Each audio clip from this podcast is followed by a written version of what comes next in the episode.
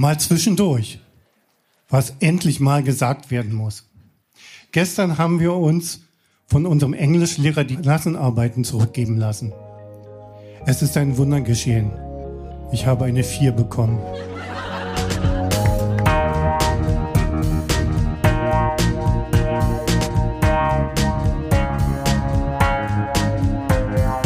Texte von gestern. Erwachsene lesen Dinge, die sie als Kinder geschrieben haben.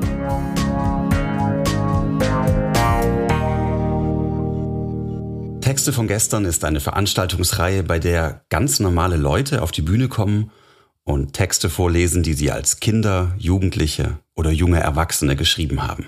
Das kann alles Mögliche sein. Tagebücher, Liebesbriefe, Schulaufsätze, Kurzgeschichten, Gedichte, Wunschzettel, To-Do-Listen, Fanfiction oder, oder, oder. Texte, die man in dem Moment mit himmelhoch jauchzendem Pathos verfasst hat und die uns heute zeigen, wie wir die Welt damals gesehen haben. Zusammen erinnern wir uns und feiern die Tragödien, Absurditäten und die Kleinigkeiten des Aufwachsens. Zu Beginn habt ihr Klaus gehört mit einer transkribierten Tonbandaufnahme aus seiner Zeit als Schulagent, als er 13 Jahre alt war. Und jetzt geht es weiter. Naja, in so Aufsätzen bin ich besser als bei Diktaten. Da kann man sich die Worte aussuchen.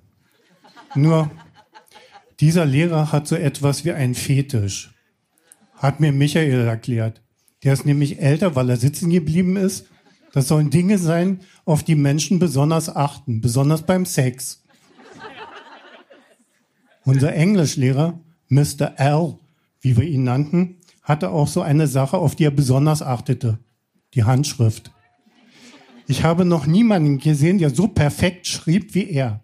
Wenn es eine Olympiade für Handschriften gäbe, dann hätte Mr. L einige. Ist ja auch Sportlehrer bei uns. Da ist er erträglicher. Ein Gag muss er sich immer leisten, wenn er in die Umkleide kommt. Jungs, Ihr stinkt's geduschen. Sein zweiter Spruch ist, Handball ist für Intelligenzbestien. Vielleicht will er uns ja zu solchen Bestien machen, weil er jedes Mal am Ende der Sportstunde uns eine Runde Handball spielen lässt. Tja, mein Englischaufsatz war gut, sehr gut sogar. Von 31 Schülern gab es nur fünf Vieren und eine Drei. Alle anderen Zensuren lagen da drüber. Das Dumme daran, weil der Durchschnitt so schlecht war, muss die Arbeit wiederholt werden. Da tut man mal was Gutes und dann das. Wir haben nämlich neue Englischbücher bekommen. Vorher hatten wir immer Peter Pim und Billy Ball. Schon dieser Titel ist doof. Wer heißt schon Billy Ball und ist ein dicker Junge? Aber das Englisch darin war nicht so anstrengend wie das in dem neuen Englischbuch. Learning English. Meine Mutter hat da mal kurz hineingeschaut und behauptet, er würde mich zerschmettern. Meine Versetzung sei garantiert gefährdet und ich solle mich mehr auf den Arsch setzen und lernen. Wenn sie wüsste. Ich tue doch gar nichts anderes, seitdem ich in die Schule gehe. Zumindest hat sie große Augen gemacht, als sie von dem Klassendurchschnitt gehört hat und meine vier gesehen hat. Ich soll jetzt mal mit Angelika lernen. Die wäre doch so gut in Sprachen. Wenn meine Mutter wüsste, wir sitzen jetzt zusammen und sie lässt mich oft abschreiben. Tja, ich dachte, daraus wird noch was. Aber Angelika hat jetzt einen neuen. Aber ich kann warten. 1967 ödes Wochenende mit Wendung. Das war das blödeste Wochenende, das ich bisher erlebt habe. Michael war mit seinen Eltern in Warm, irgendwo so an einem Deich vom Nordsee glaube, unsere Nachbarklasse war mal da zur Klassenfahrt. Vielleicht sind ja die Warnschilder dort erfunden worden. Mein Freund wird es mir ja erzählen. Am Samstag bekommen wir zwar keine Schulaufgaben auf, aber ich musste eine Deutsch-Hausaufgabe nachholen, die ich am Freitag vergessen habe. Ich liebe Deutsch, besonders Frau Südo, die Gifthexe. Und die dumme Kuh hat mir das in das Mitteilungsheft geschrieben. Ich hasse sie. Jetzt darf ich nicht nur die blöden Hausaufgaben machen, sondern muss auch noch Sonntag Deutsch üben. Meine Mutter will ein Diktat mit mir schreiben. Das ist anstrengend. Sie diktiert dann aus irgendeinem Roman oder einer Zeitung. Da sind Worte drin, die ich nicht kenne.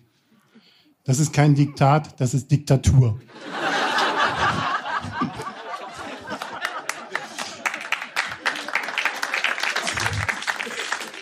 Diktatoren sind die Menschen, die andere undemokratisch platt machen, hat der Vater von Michael mal erzählt. Das wäre so wie in der DDR oder in Russland. Ich habe ja eine Großtante, die dort im Osten wohnt. Die hat meine Geburtstagskarte, die ich geschrieben habe, korrigiert zurückgeschickt. Das ist voll gemein. Hat aber sechs Wochen gedauert, bis die Karte wieder zurück war. Meine Mutter hat mir erklärt, dass die Karte von den Fopus vorher gelesen wird, bevor sie bei Tante Erna landet. Warum haben die den Fehler nicht verbessert?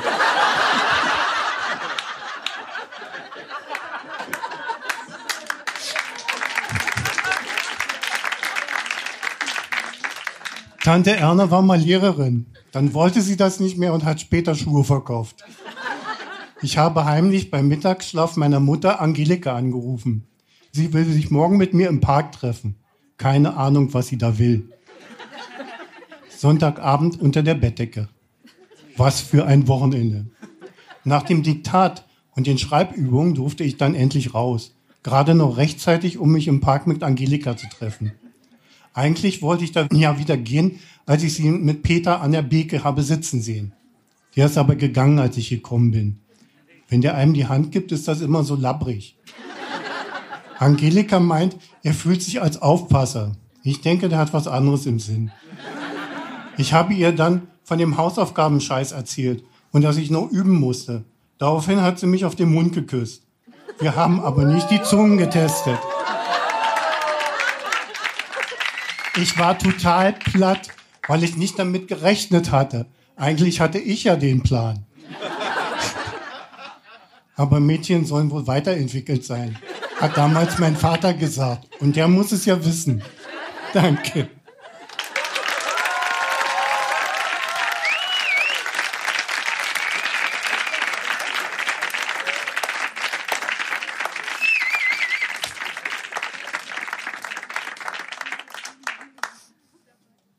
Es ist eine wilde Vermutung, aber also kannst du dich an Angelika erinnern? Sehr gut sogar. Habt ihr noch Kontakt? Schwierig. Es ist ein bisschen tragisch. Darf ich nachfragen? Ja, sie ist zwei Jahre später ähm, ähm, äh, ja, beim Schwimmen gestorben. Oh. Ah, krass. Gut, wir waren dann nicht mehr so zusammen, aber es war schon hart. War Angelika, also würdest du Angelika heute als eine deiner ersten Lieben oder deine erste Liebe bezeichnen? Ja. Eindeutig.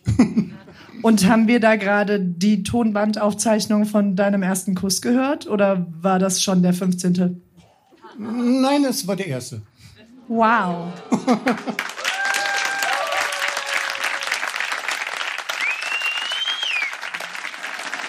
Klaus.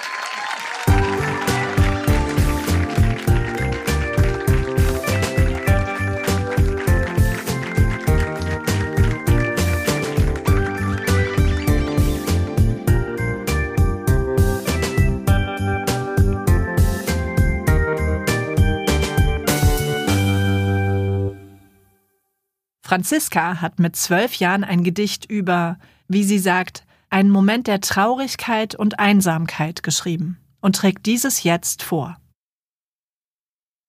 Ich bin anders und es macht mich so einsam. Du lachst, während ich weine. Ich träume den Tag hinein, während du durch die Nacht hindurch lebst. Ich will nicht allein sein, aber bei euch fühle ich mich nicht wohl. Ich sehe Dinge, Sachen, Leute, die du nicht siehst. Und ich bange, ringe, sorge mich darum, dass es nicht auffliegt. Dass ich anders bin. Ich will nicht anders sein. Ich will dazugehören. Leben, lachen, Erinnerungen schaffen, ohne mich daran zu stören, dass ich anders bin. Ich will frei sein, überall dabei sein, nie wieder allein sein, einmal fühlen, wie es ist, normal zu sein. Noch besser, ich will erleben, wie es ist zu leben, ohne viel zu reden und trotzdem dazuzugehören. Ich will verstehen, wie es ist zu sehen aus deinen Augen. Frei sein von dem Gefühl der Andersartigkeit, mich zeigen, wie ich bin, ohne Furcht vor Feindseligkeit.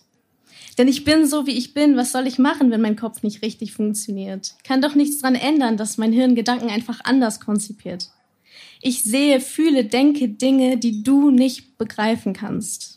Und das macht mir Angst. Und es macht mich einsam. Vielleicht gehöre ich einfach nicht zu dieser Welt, weil ich einfach nicht weiß, wie man sich verhält, sich gut genug verstellt und einfach anpasst. Und vielleicht ist es sogar ganz schön, die Dinge anders zu sehen, die Welt nicht so wie du zu verstehen und nicht mit dem Strom zu gehen. Aber sag mir, warum fällt es mir dann so schwer, meinen Platz zu finden in der Welt? Weiß nicht, wohin mit mir und meiner Andersartigkeit. Und so bleibe ich hier verloren in der Einsamkeit und hoffe, dass mich jemand findet, entstaubt und bei der Hand nimmt, um mir das Leben neu zu zeigen. In Liebe, deine Andersartigkeit. Danke.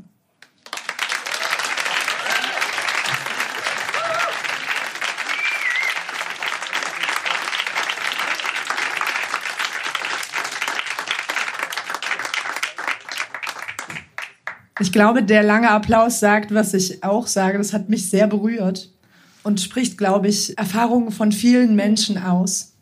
Du stehst für meine Begriffe zum ersten Mal auf dieser Bühne, richtig? Ja, das ist richtig. Wie krass bist du, dass du sowas Persönliches mitbringst? Das war auch ein sehr großer Schritt für mich. Vielen, also. vielen Dank, dass du den für uns gemacht hast. Sehr gerne.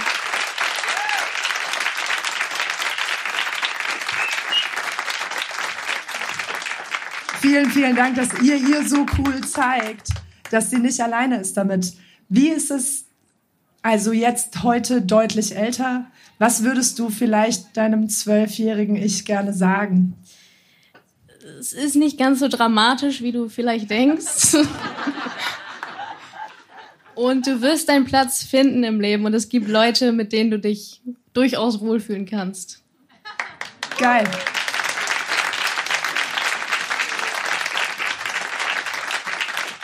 Ich glaube, du hast uns sozusagen auf zweifache Weise schon alles gesagt. Vielen, vielen Dank. Das war Franziska.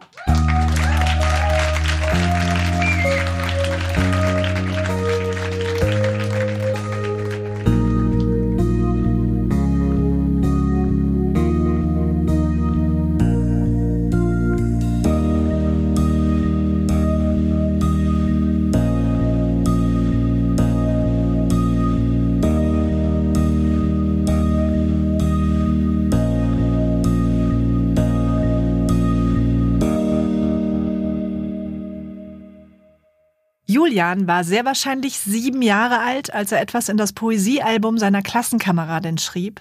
Und circa zehn, als er einen Artikel für die Schülerzeitung verfasste. Aber lassen wir ihn das selbst erzählen. Ich fange mit den Agenten an, da war ich in der zweiten Klasse. Das weiß ich, weil meine Freundin Ann-Kathrin aus Resse mir das geschickt hat vorgestern. Das hat sie nämlich noch bei sich im Keller gefunden. Unsere Kommunikation und auch aus ihrem Poesiealbum. Ja. Da habe ich auch 32 Kilo gewogen, war ich sehr stolz. Stand im Poesiealbum. Die, also, die Zeiten sind vorbei. Ja, und das gibt's. Und dann äh, bin ich zur Schülerzeitung gegangen. Ja. Habe da angefangen zu schreiben, da war ich Chefredakteur. Also warte mal, bei dem, bei dem, bei dem Agententext warst du zweite Klasse so Genau, da, da, war ich aber auch Chef. Obwohl ich Offizier. Da warst du Chef der Bande. Mhm. Entschuldige, ich wollte dich nicht diskreditieren. Nee. Ähm, ich habe mir die Titel immer selbst gegeben übrigens. so funktionieren ja. die besten ja. Titel. Da warst du zweite Klasse CK 7. Jetzt mhm. warst du bei der Schülerzeitung im Alter von zehn oder so, fünfte mhm. Klasse. Okay. Ja.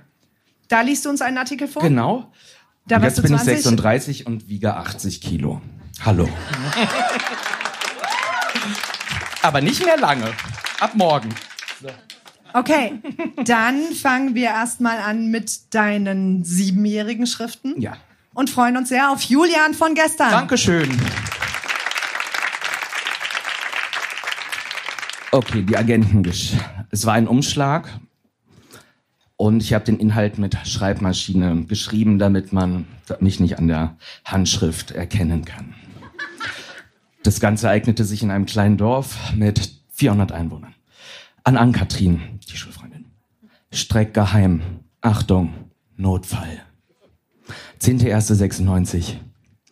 Viele Mitbewohner wissen, dass wir eine Bande sind. Darum schätze ich, jetzt alles groß geschrieben, Julian Mau, der erste Offizier der Shuhi Bidu, so hieß die Bande. Wir brauchen einen Schutz. Und dann habe ich mit meinem Namen unterschrieben, Julian.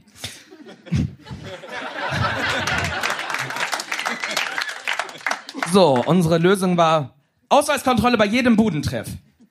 Wir waren zwei Leute in der Bande. So. Die Karriere ging nicht weiter. Wir wurden enttarnt. Weiter ging es dann an der Schülerzeitung in Bissendorf. Da lebten tausend Leute. Ähm, da ist nichts passiert und ähm, ja, ich habe ein bisschen mal Themen gesetzt mit dem Artikel Diddle ist tot. Die süße kleine Diddelmaus wird von ekligen, schleimigen und stinkenden und missgebildeten Tieren abgelöst. Natürlich. Jeder weiß inzwischen, was ich meine. Der Pokémon. Die Sucht Diddle ist tot. Der Pokémon löst ihn ab. Was ist so interessant an diesen Kreaturen? Vielleicht das Gefühl von Macht? Man besitzt so einen Pokémon und befiehlt ihm, was er machen soll. Oder macht es einfach nur Spaß, mit seinem besten Kumpel sich auf dem Bildschirm mit Attacken gegenseitig umzubringen? Ob ihr sofort zu irgendeinem Laden rennt und es euch kauft, ist eure Sache. Aber vielleicht, hm, irgendwann latscht du zu solch einem Laden und kaufst dir das Spiel. War es bei Diddle nicht genauso? Was findest du so interessant an diesem Spiel und kannst du es nicht für Pokémon-Spieler empfehlen? Dann schreib uns und du weißt ja, wo der Kasten mit den zwei Buchstaben hängt. JM. Danke.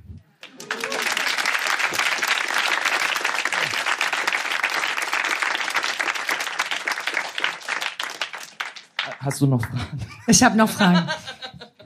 Ich wollte dich noch fragen, du hast offenbar noch Kontakt zu Ann-Kathrin. Ja, wieder. Wieder? Ja. Seid ihr noch immer beste Freunde und plant eine neue Bande? Nie nach der Bande war das dann zu Ende. Okay. Nein, wir, wir sind noch Freunde, aber sie hat jetzt ein Kind, dann verläuft sich das immer ein bisschen. Vielen Dank. Das war Dankeschön. Julian.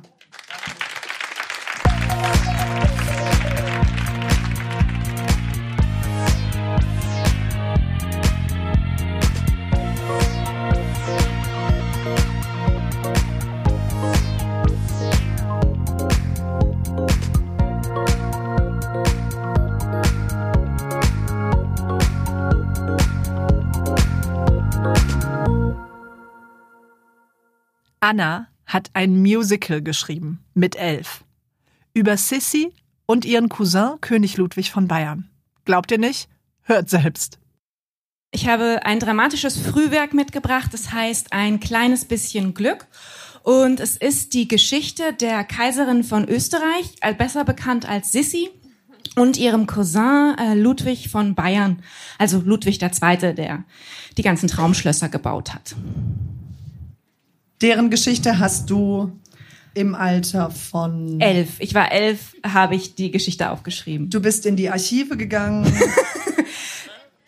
Also ich bin in die Archive meines Herzens gegangen und ich habe dort eine Geschichte gefunden. Sie ist ähm, also historisch ich, nicht so verbucht jetzt. Ähm, nicht ganz.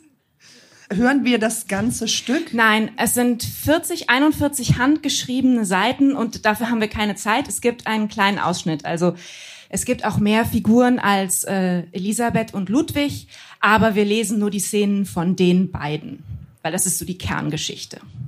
Das erklärt auch die Anwesenheit des fantastischen Jeremias hier, damit Anna sich nicht einen abbrechen muss und zwei Rollen äh, in verteilten Rollen, was sie könnte. Sie ist nicht nur professionelle Literatin und Autorin, sondern auch Schauspielerin.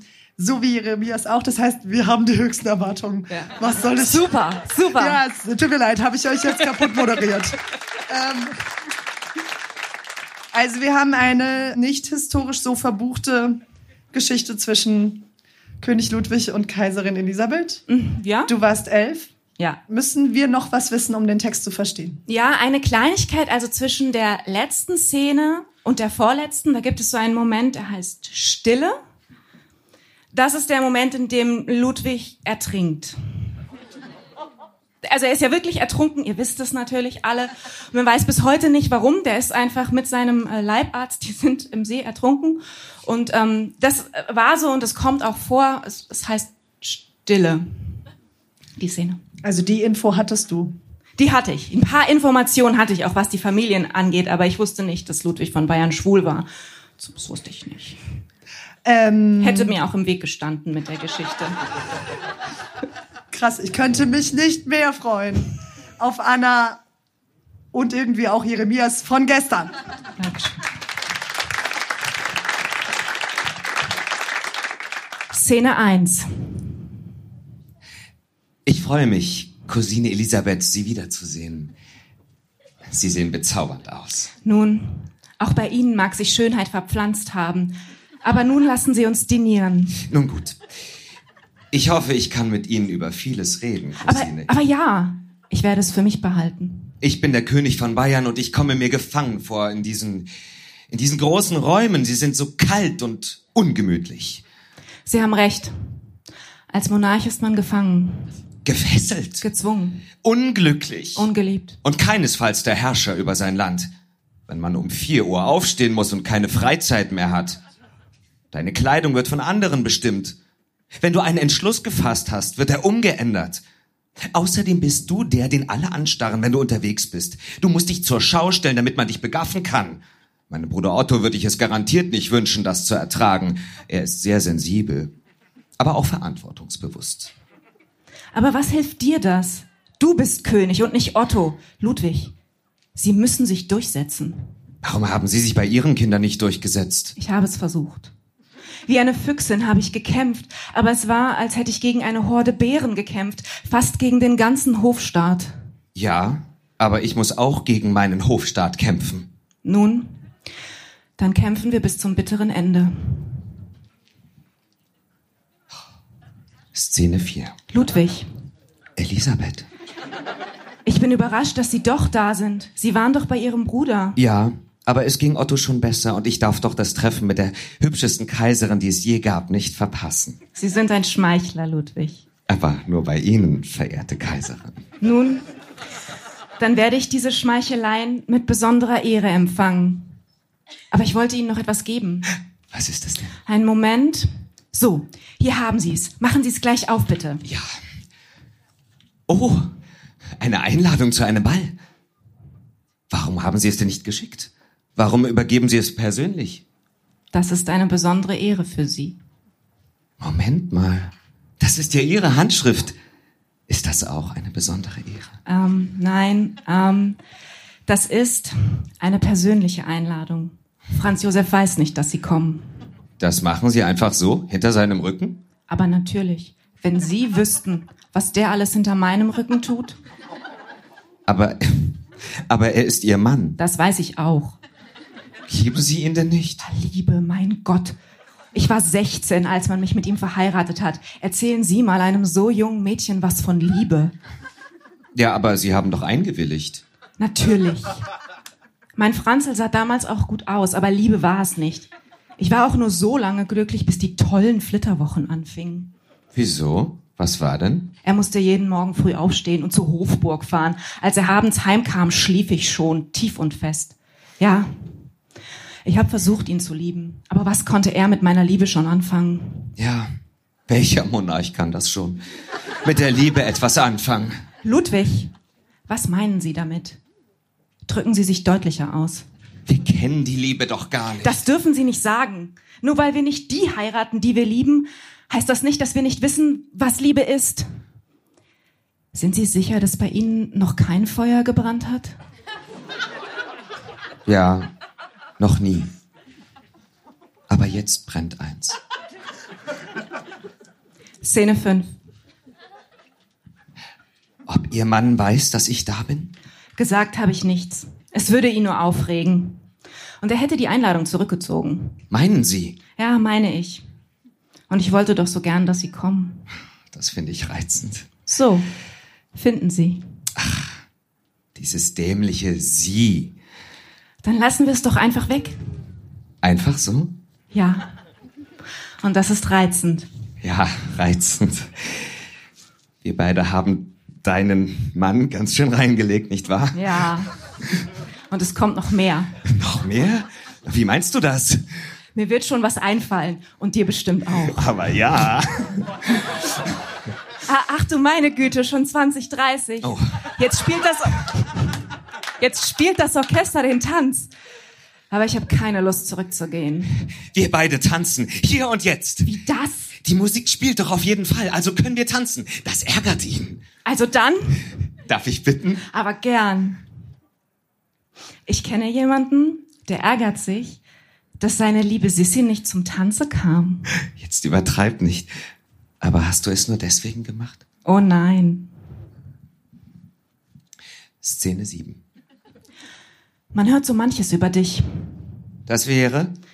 Du baust immer mehr Schlösser. Ja, meine Schlösser gefallen mir. Natürlich gefallen sie dir, aber sie kosten doch so viel. Meinst du, man kriegt die umsonst? Du kümmerst dich nicht mehr um Regierungsgeschäfte. Du bist nur noch König, weil du eben König bist, aber nicht, weil du regierst. Dann die ganzen Bauten, die muss doch einer bezahlen, der viel Geld hat. Ich habe viel Geld. Nein, die Staatskasse hat viel Geld. Du nimmst es dir für Schlösser, die du nicht bewohnst. Du bist auch nicht ohne. Was heißt das denn schon wieder? Du quälst dich mit deinen Schönheitstherapien. Essigtücher um die Hüfte. Das ist Privatsache. Aber du isst kaum noch. Das belastet die Staatskasse aber nicht. Nein, aber noch viel schlimmer. Es belastet dich. Außerdem reist du immer weiter weg. In der Hofburg halte ich es nicht mehr aus. Wie denn auch? Alle meiden das Thema Rudi. Franz Josef weiß, wer der Mörder ist. Aber die Mutter darf nicht wissen, wer den Sohn umgebracht hat? Hat Franz dir das denn ins Gesicht Ah, gesagt? na, natürlich nicht. Aber wie er sich verhält, da merke ich, dass der Bescheid weiß. Deshalb hältst du es in der Hofburg nicht aus. Ja. Und was mit Otto? Zwangsjacke. Mein Gott, das ist ja schrecklich. Er ist doch noch so jung. Ja, aber das ist für die kein Argument. Äh, Lass uns von was anderem reden. Warum? Ich denke darüber lieber in Ruhe nach. Reden ist besser. Nicht für mich. Da ist es besser, ich denke nach. Ludwig, du brauchst eine Frau. Bitte? Ja, es ist besser, du heiratest. Wieso? Warum? Du brauchst jemanden, der immer für dich da ist. Du bist immer da. Ich reise zu oft und zu lange, heirate. Und was ist mit uns beiden? Wir müssen das lassen. Aber wen soll ich denn heiraten? Heirate meine Schwester. Tu mir den Gefallen und heirate Sophie. Du, du hast recht, ich werde es tun. Danke, Ludwig. Wir hatten ein Verhältnis, als du verheiratet warst. Warum dann nicht auch, wenn wir beide verheiratet sind? Bitte? Sophie ist meine Schwester und ich liebe sie. Nie würde ich sie betrügen. Sie liebt dich Ich kann diese Liebe nicht erwidern. und ich deine nicht. Es muss Schluss sein. Stille. Stille.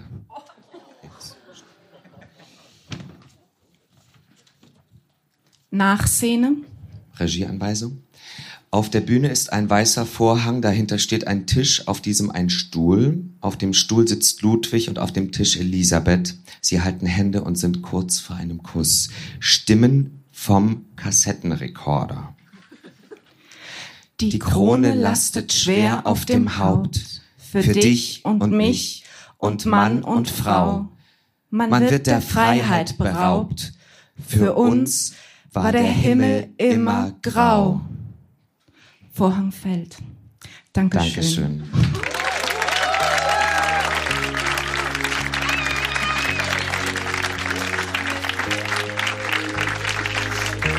Das war die 69. Episode von Texte von gestern. Die nächste, und ja, ihr wisst es vermutlich, die letzte Folge ever, mit weiteren Highlights von unserer letzten Show im Bärgarten des Revier Südost, kommt am Nikolaustag, also am 6. Dezember. Produziert wurde dieser Podcast vom Lauscher Lounge Podcast Team im Hörspielstudio Kreuzberg, namentlich Elias Emken. Die Musik ist von Tillmann Erhorn und das Artwork von Laura Trump vom Studio Schön Laut. Für die Veranstaltungen und die Kommunikation waren über die Jahre die tollen Kade Kokinos, Zoe Kittler, Veronika Froch, Annabel Rühlemann, Nora Bozenhardt und Hanna Nickel verantwortlich. Moderiert wurde das Ganze bis vor kurzem noch von Marco Ammer und bis zum bittersüßen Schluss von mir, Johanna Steiner. Wir danken unserem traumhaften Publikum und allen, die sich mit ihrem Text von gestern auf unsere Bühne getraut haben. Na dann, bis zum letzten Mal an Nikolaus.